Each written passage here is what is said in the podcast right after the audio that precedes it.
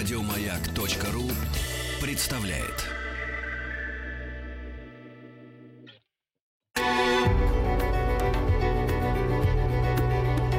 Много букв.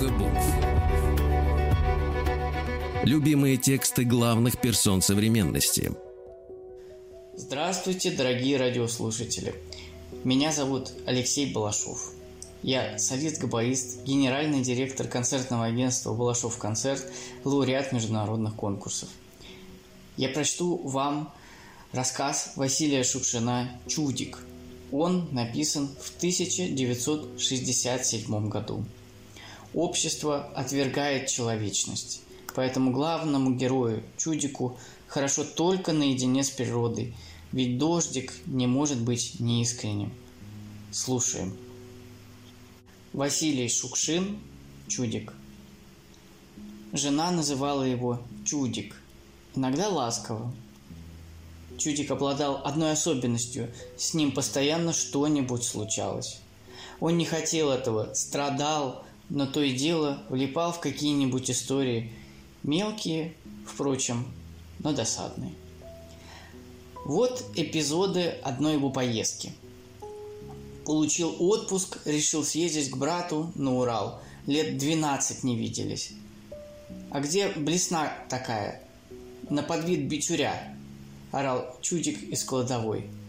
Я откуда знаю? Да вот же ж все тут лежали. Чудик пытался строго смотреть круглыми и сине-белыми глазами. Все тут, а этой, видите ли, нету. На бичуря похоже? Ну, щучья. Я ее, видно, зажарила по ошибке. Чудик некоторое время молчал. Ну и как? Что? Вкусная? Ха-ха-ха. Он совсем не умел острить, но ему ужасно хотелось. Зубки целые, она ж дюрарливая. Долго собирались до полуночи, а рано утром Чудик шагал с чемоданом по селу. «На Урал! На Урал!» – отвечал он на вопрос, куда это он собрался. При этом круглое, мясистое лицо его, круглые глаза выражали в высшей степени плевое отношение к дальним дорогам. Они его не пугали. «На Урал! Надо прошвырнуться!» Но до Урала был еще далеко. Пока что он благополучно доехал до районного города, где предстояло взять билет и сесть в поезд. Времени оставалось много. Чудик решил пока накупить подарков племяшам. Конфет, пряников. Зашел в продовольственный магазин, пристроился в очередь. Впереди него стоял мужчина в шляпе, а впереди шляпы полная женщина с крашенными губами. Женщина негромко, быстро, горячо говорила шляпе. «Представляете, насколько надо быть грубым, бестактным человеком? У него склероз, хорошо, у него уже семь лет склероз. Однако никто не предлагал ему уходить на пенсию – а этот без году неделю руководит коллективом и уже... Может, вам, Александр Семенович, лучше на пенсию? Нахал! Шляпа поддакивала. Да, да, они такие теперь. Подумаешь, склероз. А Сумбатыч тоже в последнее время текст не держал. А это, э, как ее Чудик уважал городских людей. Не всех, правда. Хулиганов и продавцов не уважал. Побаивался.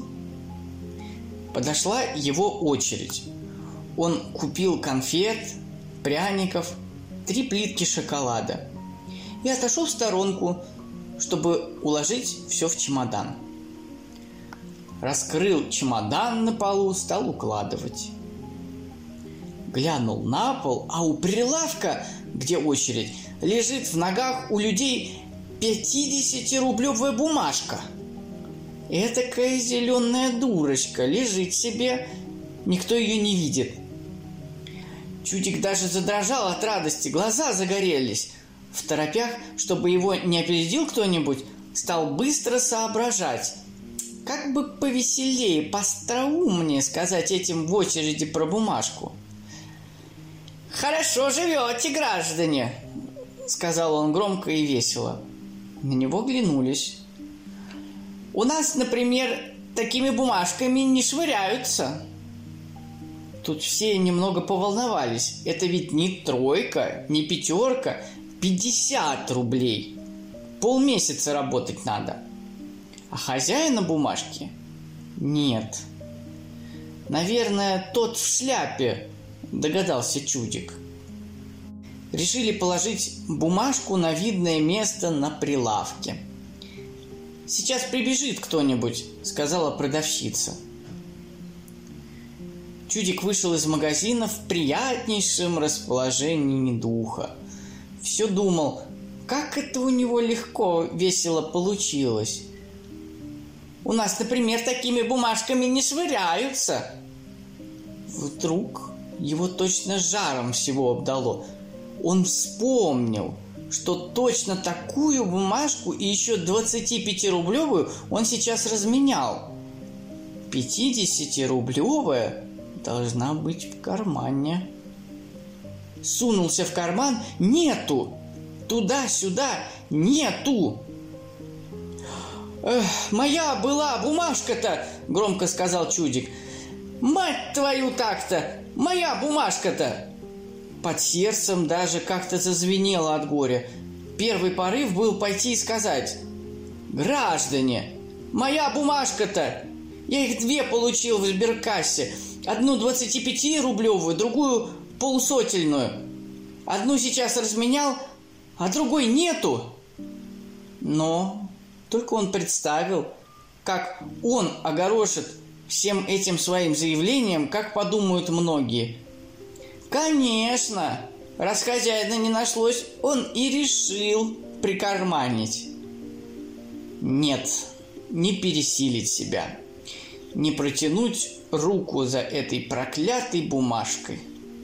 Могут еще и не отдать. Да и почему же я такой есть-то? Вслух горько рассуждал чудик. Что теперь делать? Надо было возвращаться домой. Подошел к магазину, хотел хоть издали посмотреть на бумажку, постоял у входа и не вошел.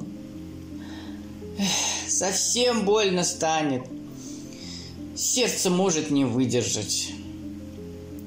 Ехал в автобусе и негромко ругался, набирался духу. Предстояло объяснение с женой.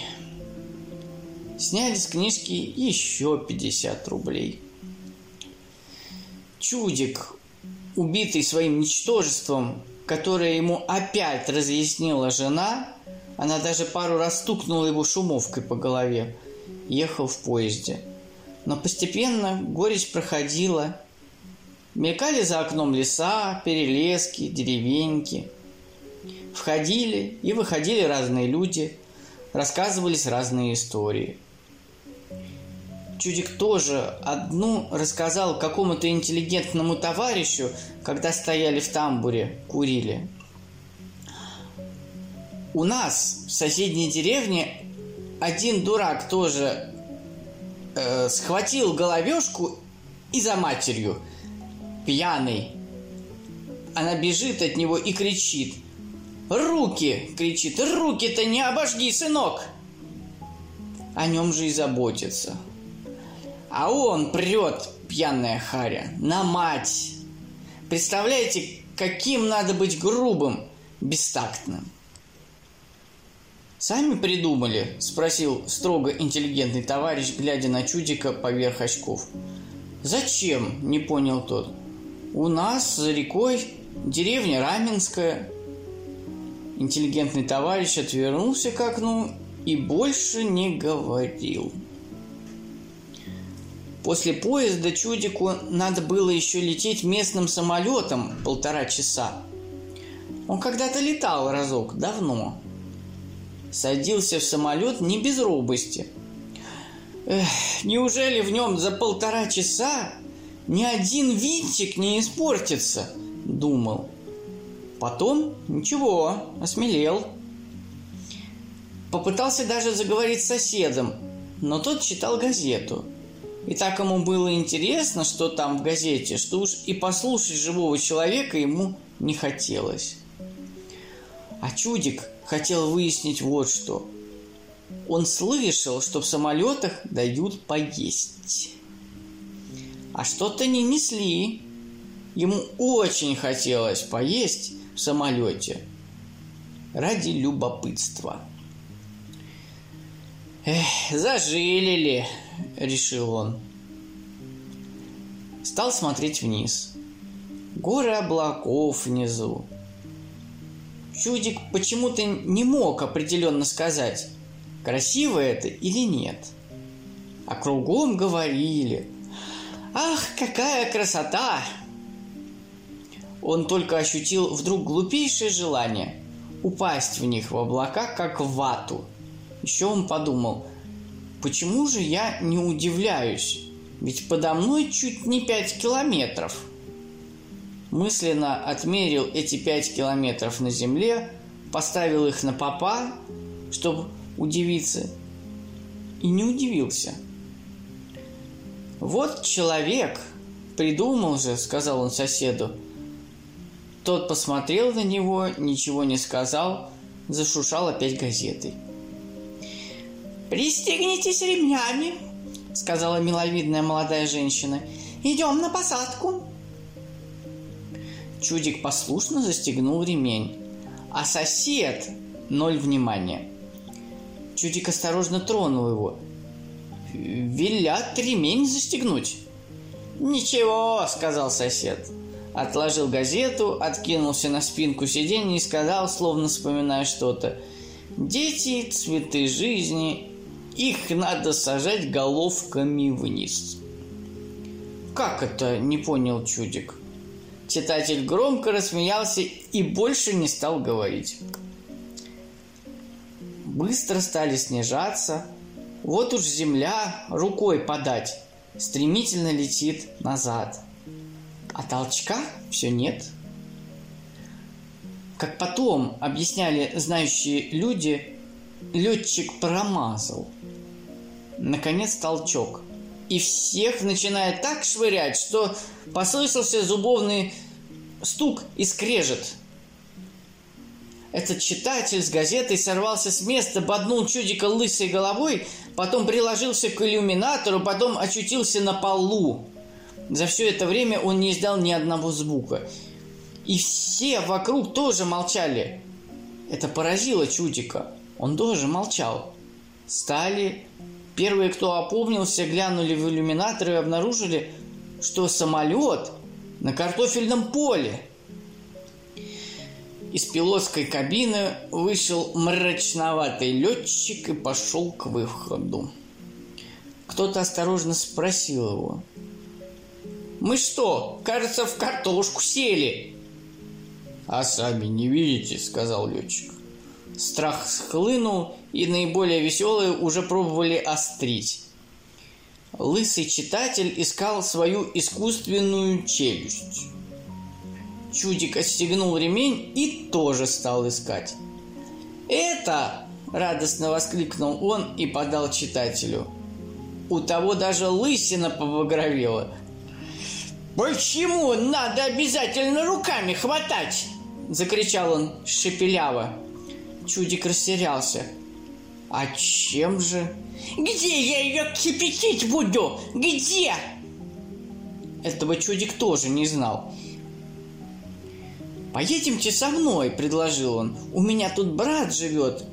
Там вскипятим. Вы опасаетесь, что я туда микробов занес?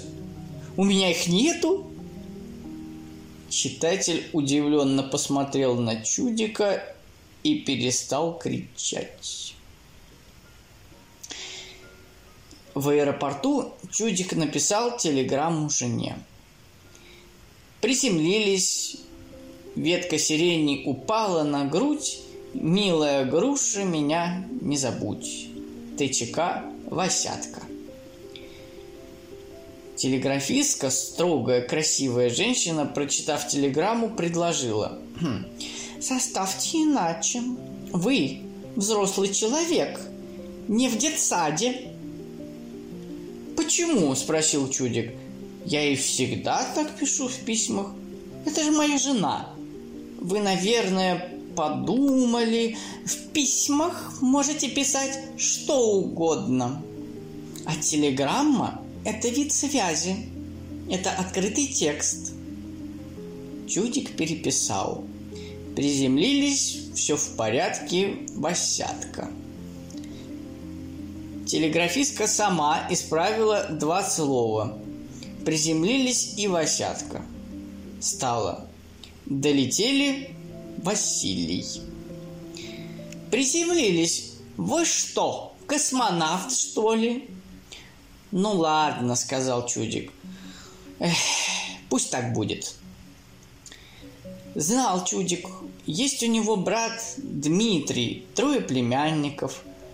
О том, что должна еще быть сноха, как-то не думалось. Он никогда не видел ее. А именно она-то, сноха, все испортила, весь отпуск. Она почему-то сразу не взлюбила Чудика.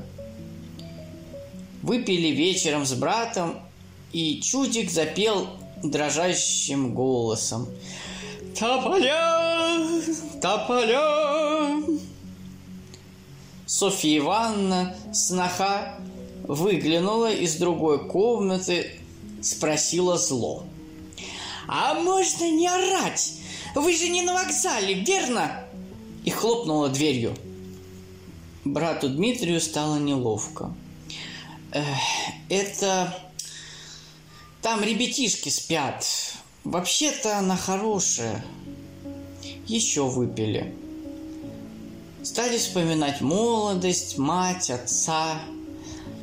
А помнишь, радостно спрашивал брат Дмитрий, Хотя, кого ты там помнишь? Грудной был. Меня оставят с тобой, а я тебя зацеловывал. Один раз ты посинел даже. Попадал мне за это.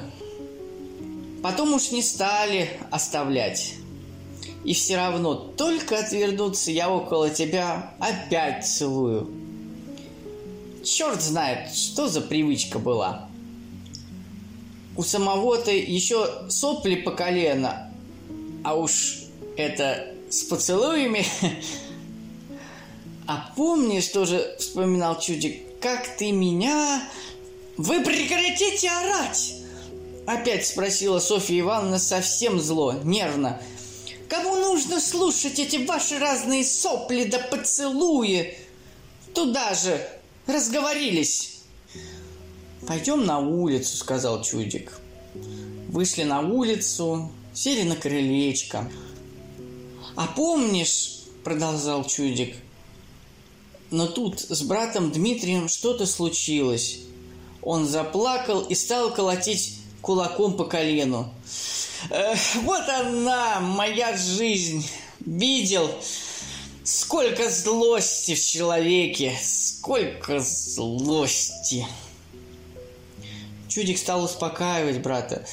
«Брось, не расстраивайся, не надо. Никакие они не злые, они психи. У меня такая же».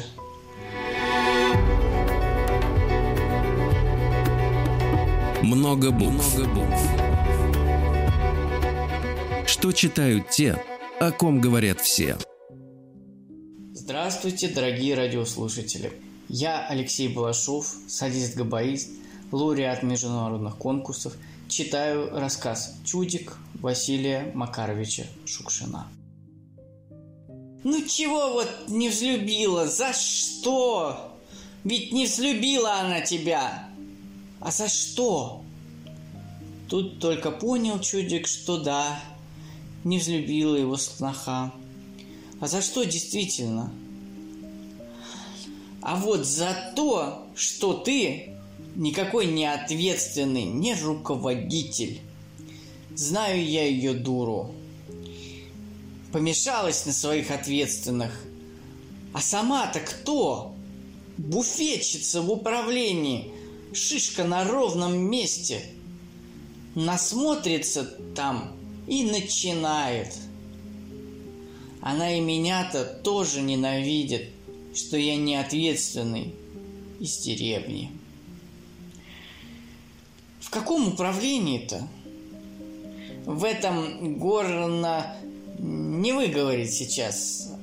А зачем выходить было? Что она не знала, что ли? Тут и чудика задела за живое. «А в чем дело вообще-то?» – громко спросил он не брата, кого-то еще.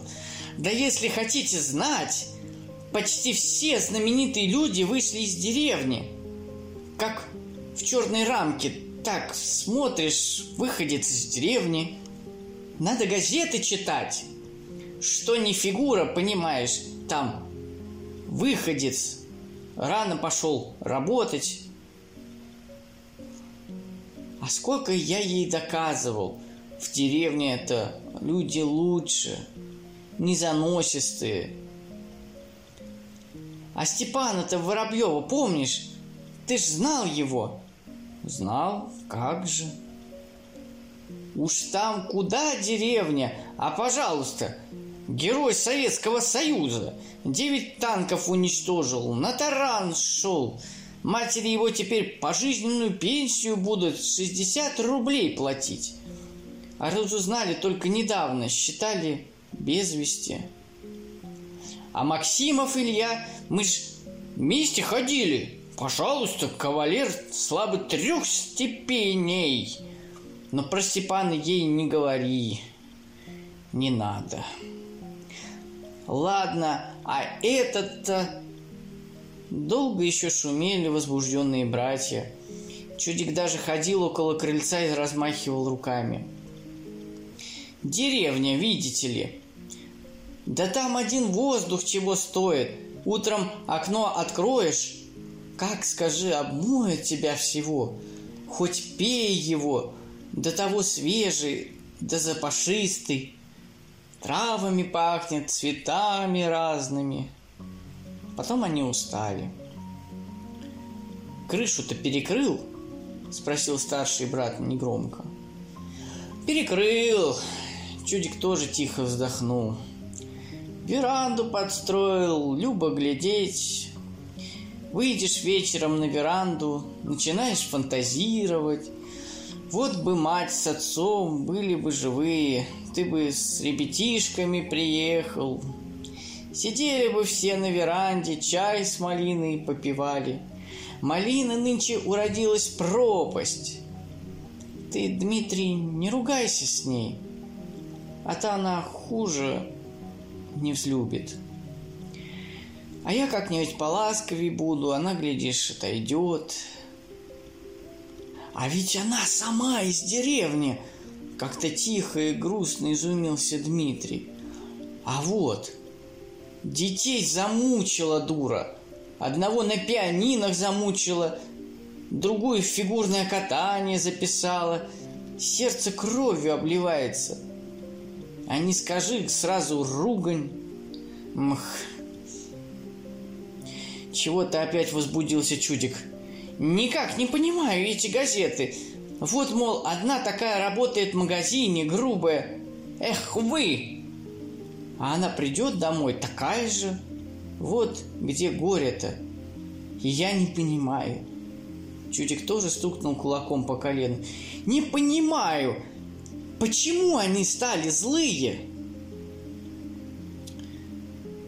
Когда утром чудик проснулся, никого в квартире не было. Брат Дмитрий ушел на работу, сноха тоже, дети постарше играли во дворе, маленького отнесли в ясли. Чудик прибрал постель, умылся и стал думать, что бы такое приятное сделать снохе. Тут на глаза попалась детская коляска.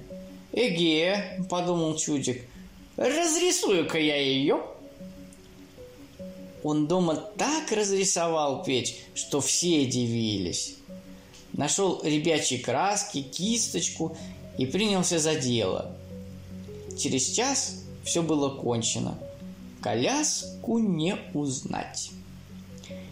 Поверху колясочки чудик пустил журавликов, стайку уголком, по низу цветочки разные, травку-муравку, пару петушков, цыплят. Осмотрел коляску со всех сторон загляденья. Не колясочка, а игрушка. Представил, как будет приятно изумлена сноха. Усмехнулся. А ты говоришь, деревня, чудачка. Он хотел мира со снохой. Ребенок-то как в корзиночке будет. Весь день чудик ходил по городу, глазел на витрины, купил катер племяннику, хорошенький такой катерок, белый, с лампочкой. Я его тоже разрисую, думал. Часов в шесть чудик пришел к брату. Зашел на крыльцо и услышал, что брат Дмитрий ругается с женой. Впрочем, э, ругалась жена, а брат Дмитрий только повторял. Э, да ну что тут, да ладно, Сонь, ладно уж. Чтоб завтра же этого дурака не было здесь, кричала Софья Ивановна. Завтра же пусть уезжает. Да ладно тебе, Сонь. Не ладно, не ладно. Пусть не дожидается.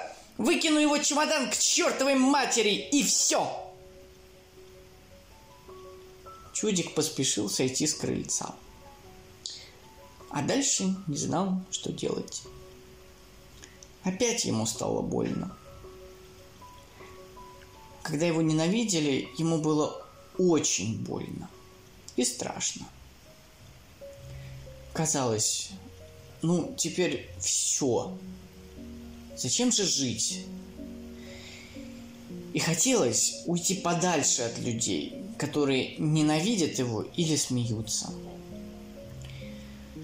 «Да почему же я такой есть-то?» – горько шептал он, сидя в сарайчике. «Надо бы догадаться, не поймет ведь она, не поймет народного творчества». Он досидел в сарайчике до темна. И сердце все болело. Потом пришел брат Дмитрий. Не удивился. Как будто знал, что брат Василий давно уж сидит в сарайчике. «Вот», — сказал он, — «это опять расшумелось. Коляску-то не надо бы уж». Я думал, ей глянется. Поеду я, братка. Брат Дмитрий вздохнул и ничего не сказал. Домой Чудик приехал, когда шел рясный парной дождик. Чудик вышел из автобуса, снял новые ботинки, побежал по теплой мокрой земле – в одной руке чемодан, в другой ботинки. Подпрыгивал и громко пел. Тополя, тополя. С одного края небо уже очистилось, голубело, и близко где-то было солнышко, и дождик редел, шлепал крупными каплями в луже. В них сдувались и лопались пузыри – в одном месте чудик поскользнулся, чуть не упал. Звали его Василий Егорыч Князев. Было ему 39 лет от роду. Он работал киномехаником в селе. Обожал сыщиков и собак. В детстве мечтал быть шпионом.